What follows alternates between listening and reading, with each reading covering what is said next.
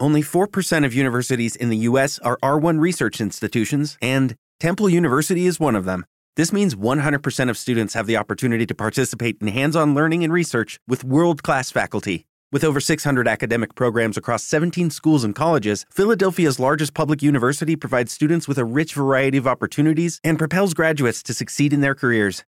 Temple University. Schedule a campus tour today at admissions.temple.edu/visit.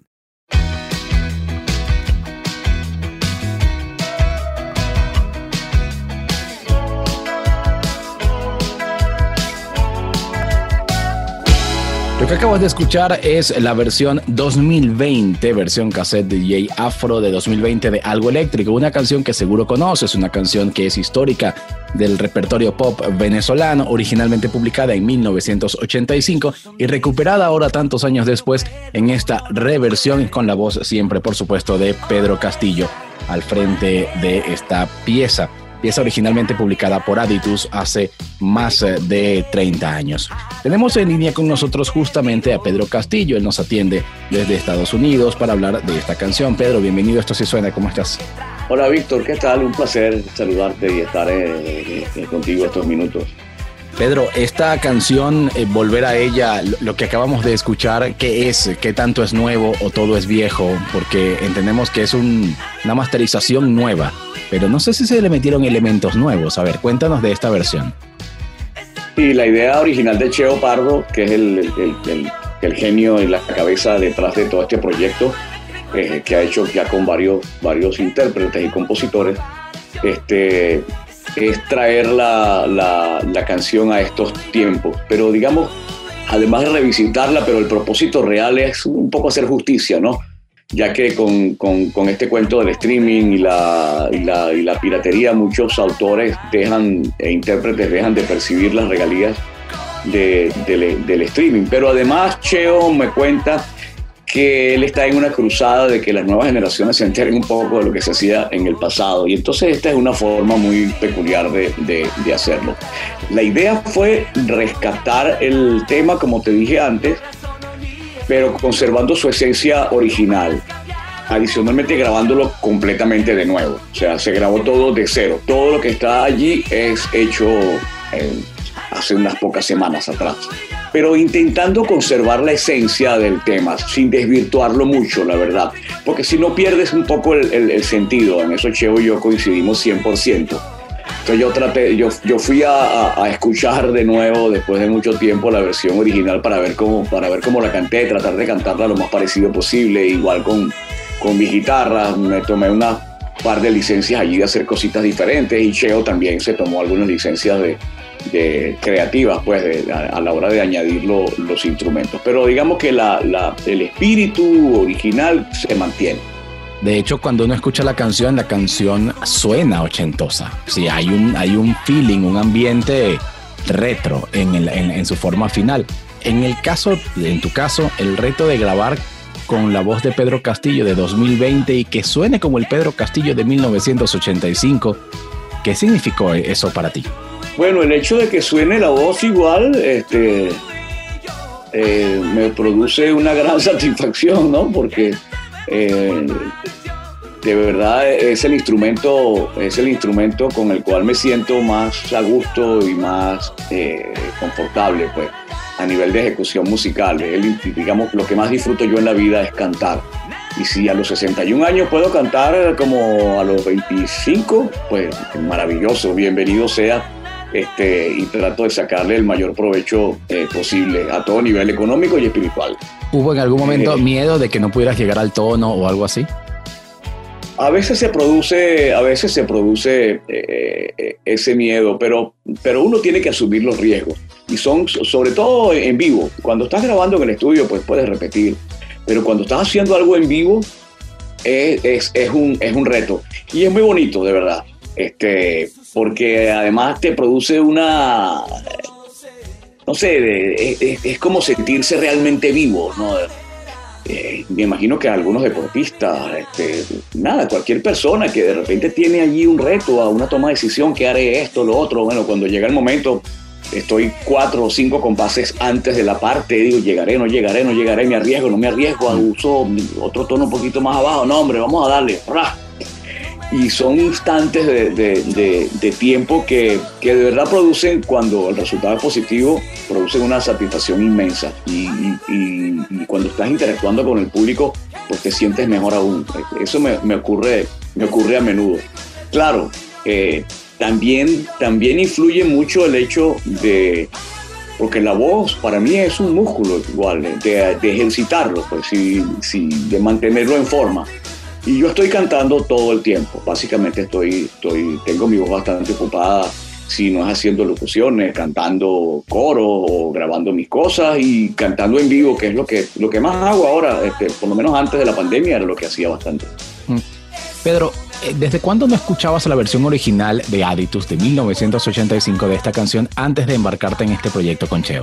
Pues mira, al ir a revisarla me di cuenta de que había pasado mucho tiempo.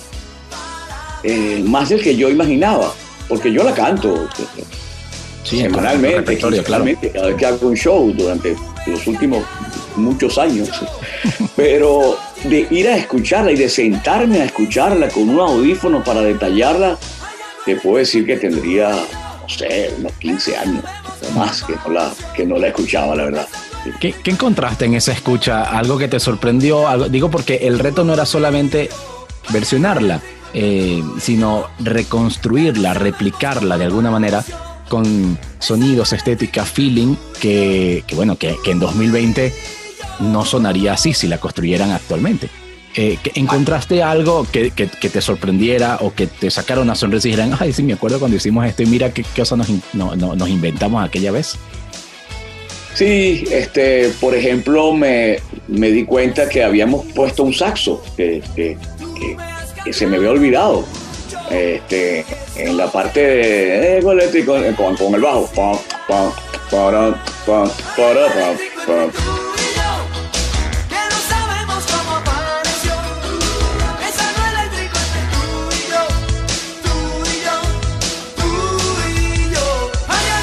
Este, me causó mucha, mucha gracia y me, me, me, vinieron muchos, muchos buenos recuerdos. Pero más allá de eso, es como conectarse con una foto vieja mm. y, te metes en la fotografía, ¿no? De hecho, yo acabo de terminar una canción que tenía varios años pendiente sobre, ese, sobre eso, de cómo uno se mete en una foto y qué es lo que pasa cuando se imagina que da, da, vueltas dentro de la foto.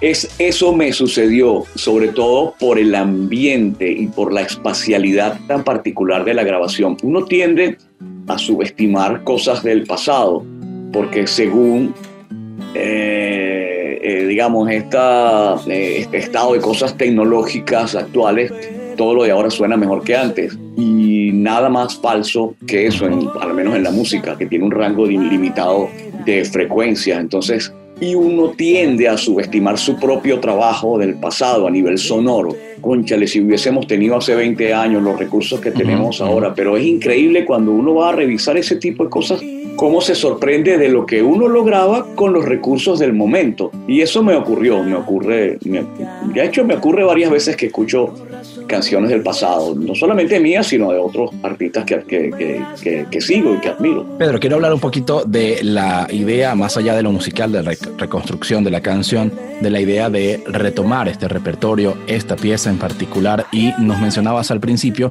el tema de las regalías, el tema de derechos, etcétera. ¿Puedes explicarnos por qué Pedro Castillo y quizá el resto de Aditus eh, no recibe regalías por, este, por esta pieza que suena tanto y que en su momento vendió tanto también?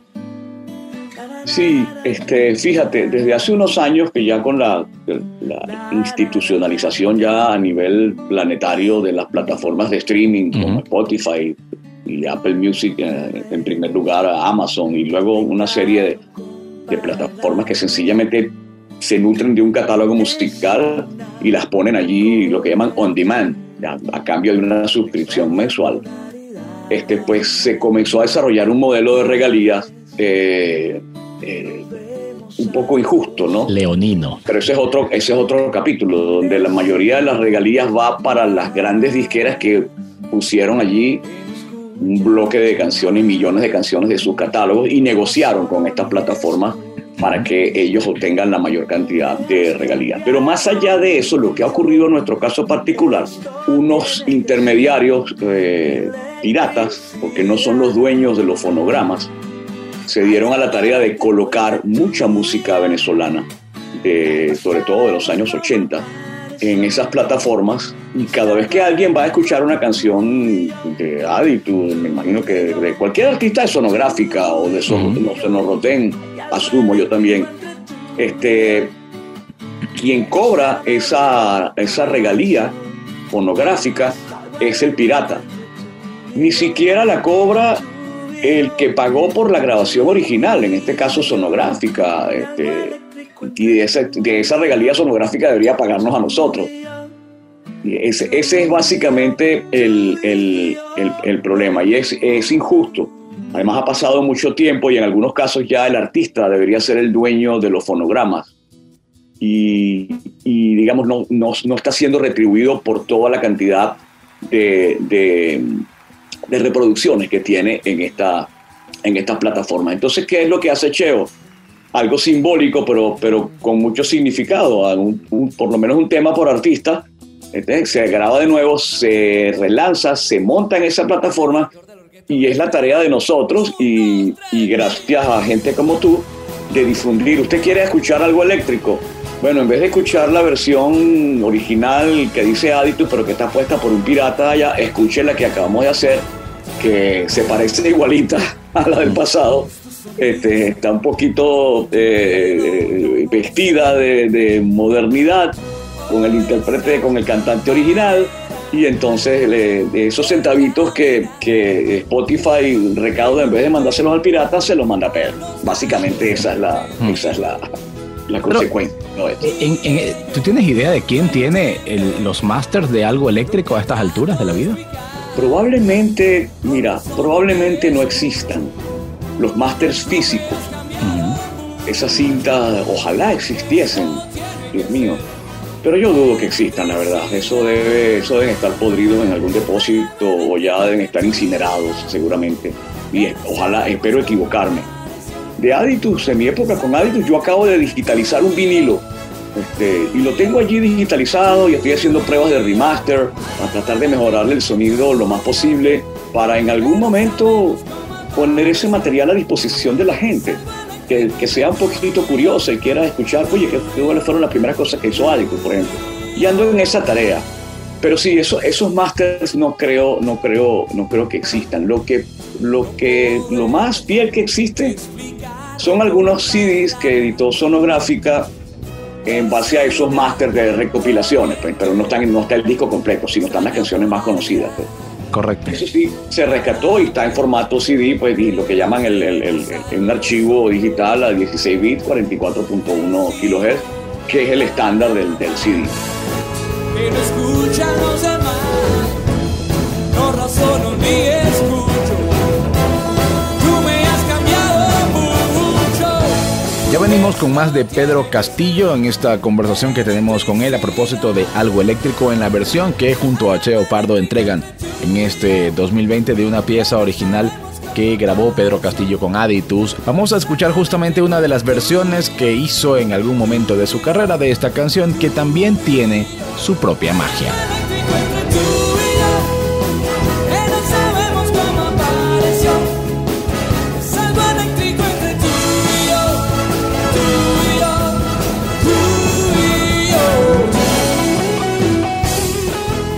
Conversamos con Pedro Castillo, quien nos está presentando nueva versión de la canción Algo Eléctrico y a partir de allí más cosas.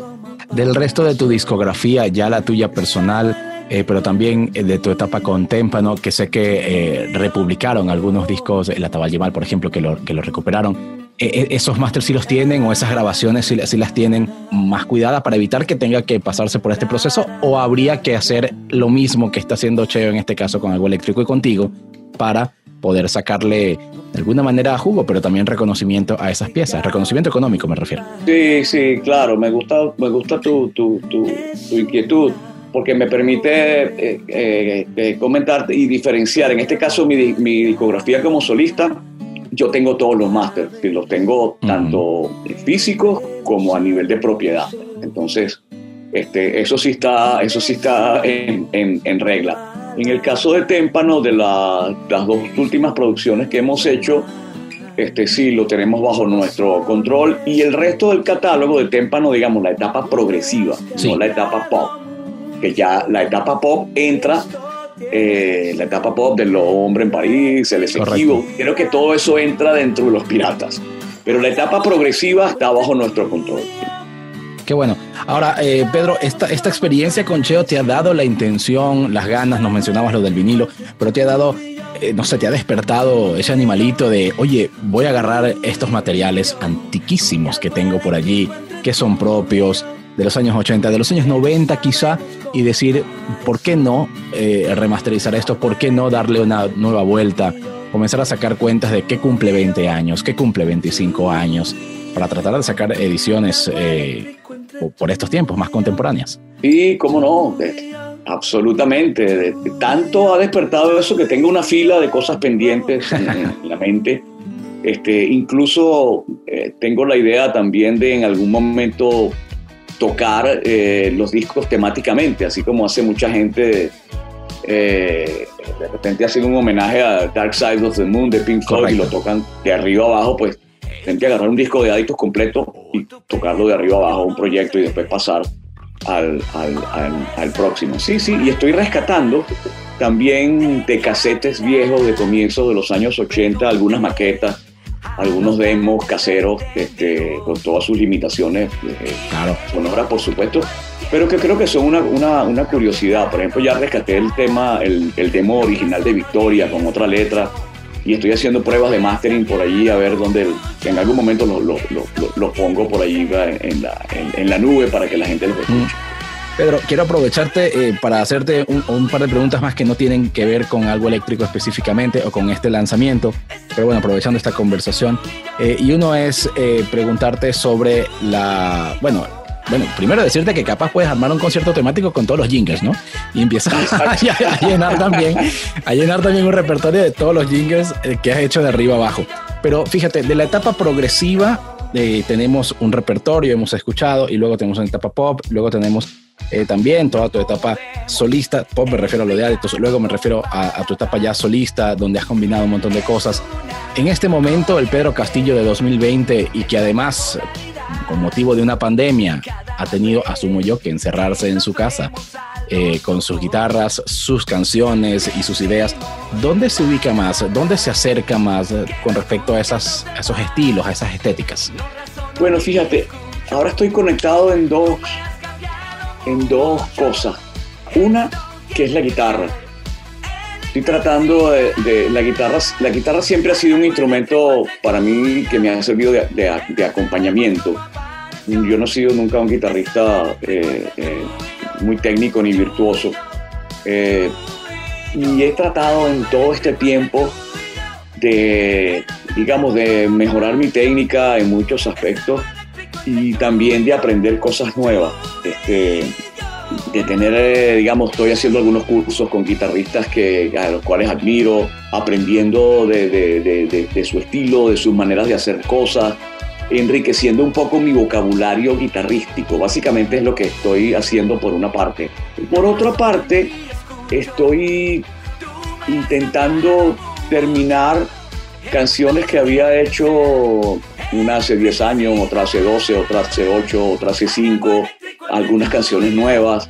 Y entonces estoy dedicándole tiempo, tiempo a eso. Entonces es una mezcla de, cosas acústicas, pero con ritmo, eh, cero compromiso comercial. Este, estoy tratando de decir las cosas que quiero decir sin ninguna estructura preestablecida. Y como ya la verdad para mí pierde un poco el sentido mandar a fabricar discos físicos. El box set seguramente va a ser virtual y, creo que ya tengo el nombre, va a ser algo así como verano invernal. Qué, buena información porque además habla de un Pedro Castillo activo, habla de un Pedro Castillo que tiene intención de grabar, no solamente dar conciertos, por supuesto, sino de seguir produciendo repertorio nuevo, inédito. Pedro, eh, para cerrar, en el año 2005 publicaste el disco Volver al Futuro un disco donde retomabas justamente canciones, digo, para, para cerrar la entrevista como la empezamos, hablando de eh, algo eléctrico. En ese disco, Volver al Futuro de 2005, retomabas piezas de tu repertorio de décadas anteriores y las vestías de una manera en ese momento contemporánea para que sonaran como del 2005. En el caso de algo eléctrico, bueno, era una versión mucho más pausada, eh, con mucho piano, eh, ¿verdad? Y un trabajo de guitarra acústica eh, muy bonito. Pero cuando uno te ha escuchado en directo, en, tanto personalmente, digamos, ahí en vivo, como en grabaciones que existen por allí, bueno, las versiones no son esa tampoco, son una cosa que te inventas para el en vivo. ¿Cuántas versiones hay de algo eléctrico? Pues mira, hay muchas, la verdad. Esa que, que tú mencionas en particular, yo decidí revisitar parte del repertorio de Aditus en ese momento y como tú bien dices, darle, vestirlas de, de, lo que yo pensaba en ese momento que podían ser las canciones, pero sobre todo para darle un toque diferente. De hecho, todas las canciones tienen algo que las diferencia muchísimo de su versión original. En el caso de algo eléctrico, pueden ser, pueden ser consideradas como una bachata country. Este, Exacto. eh, Incluso yo hasta toqué el piano, eh, me arriesgué a tocar el piano, algo así, hacer algo bien melódico, bien, bien, eh, ¿cómo te diría? Muy sencillo. Pero algo eléctrico ha sido versionada hasta en salsa, eh, en, hip hop. Eh. Y eso es lo bonito de las canciones, ¿ah? que, cuando se dejan llevar y se dejan estirar y se dejan vestir de digamos, de cualquier manera, eso habla muy bien de las canciones. Es, e, esa debería ser la meta cuando uno hace una canción, pero uno no puede pensar en eso cuando lo está haciendo, porque esa nobleza la, la canción la va adquiriendo con el tiempo y uno como compositor no lo sabe. Y en tu caso, cuando la preparas para conciertos, cuando la incluyes en tus repertorios, ¿en qué piensas? Porque claro, estás tocando esta canción hace 30 años, entonces, eh, ¿cómo, primero, ¿cómo hacer para no aburrirte? Y segundo, eh, ¿cuál de las versiones que has hecho durante estos 30 años dices, esta vez voy a utilizar esta, voy a darle por aquí, voy a retomar esta?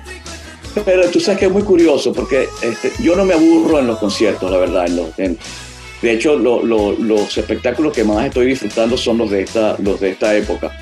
Porque además nos conectamos, me conecto con el público de inmediato. Y, si algo he entendido es que en estos tiempos la gente cuando va a, mi show lo que quiere es escuchar las canciones viejas lo más parecido posible a las canciones viejas. Entonces yo estoy tocando algo eléctrico prácticamente igual que la grabación original.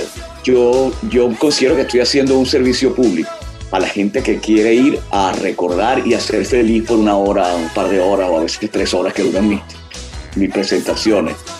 Y, y, me pongo y canto una canción de Jordano y de repente canto una canción de Fran si no estoy cantando con él, que últimamente hacemos cosas juntos. Este, y así me voy paseando por un repertorio que creo puede hacerle pasar a la gente un rato agradable y salir de allí este, con esa sensación de, de felicidad tan bonita y eso es lo que a mí espiritualmente me retribuye y por cierto me llena de energía para poder seguir haciendo esto. Buenísimo Pedro, muchísimas gracias por habernos dado esta, esta entrevista, por haber conversado con nosotros. ¿Dónde puede la gente conseguir la canción? ¿Cómo la busca para encontrar esta versión 2020 de Algo Eléctrico? Pues es muy fácil, en Spotify ya está. Lo más eh, recomendable, porque evidentemente van a, se van a encontrar con varias versiones de Algo Eléctrico, van a, van a ver esa, esa que hice yo en el disco Volver a Futuro, va a estar la original pirateada y yo le puse un subtítulo a la versión para que la gente la pudiese identificar. Dice versión casete DJ Afro 2020. Así la pueden identificar en Spotify, en Apple Music, en Amazon, en prácticamente todas las plataformas de, de streaming. Y yo la acabo de poner en mi, en mi plataforma de Bandcamp hace menos de una hora. Eh, band de banda, camp de campo, bandcamp.com slash Pedro Castillo, ahí tienen mi discografía solista y tienen también algo eléctrico, la, la nueva versión. Esa es una plataforma para perderse escuchando cosas. Vale, Pedro, muchísimas gracias por haber conversado con nosotros hoy. ¿eh? Gracias, Víctor. Un súper placer hablar contigo. Cuídate mucho y seguiremos escuchando tu música. Muchas gracias. Vale, vale. Gracias. Gracias por eso. ¿eh? Un abrazo. Hay algo eléctrico